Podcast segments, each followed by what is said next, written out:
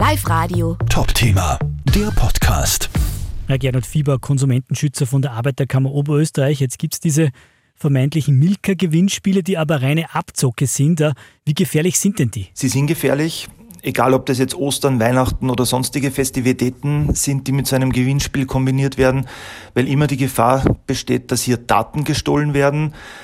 Man freut sich natürlich, was gewonnen zu haben, aber im Endeffekt sammeln diese unseriösen Anbieter dann einfach nur Daten von uns.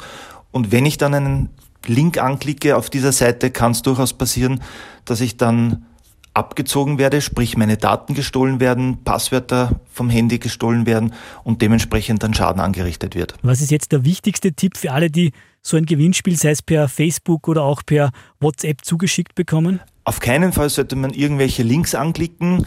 In dem konkreten Beispiel jetzt, wo es diese Osteraktion gibt, da wird man dann auf eine russische Seite weitergeleitet.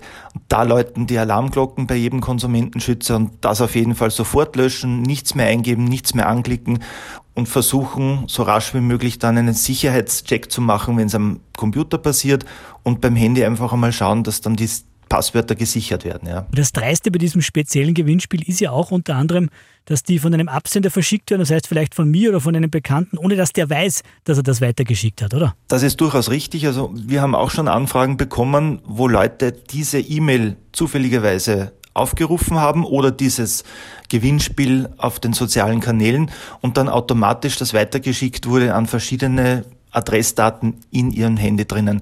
Also die Gefahr besteht. Und man generell kann man dazu sagen, Hände weg von diesen Gewinnspielen. Es hat heutzutage kaum mehr was zu, was zu verschenken.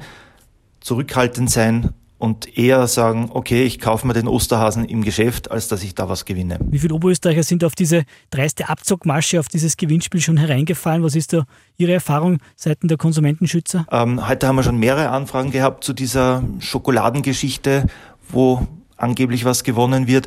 Es kommt aber immer wieder vor, dass Leute uns kontaktieren und sagen, ich bin da wo reingefallen, beziehungsweise habe dann mitgespielt und dann wird mir was abgebucht oder es kommen Daten äh, von mir irgendwo sonst im Internet zu Vorschein. Also das passiert immer wieder. Jetzt ist es halt sehr prominent mit Ostern und dem Schokohasen.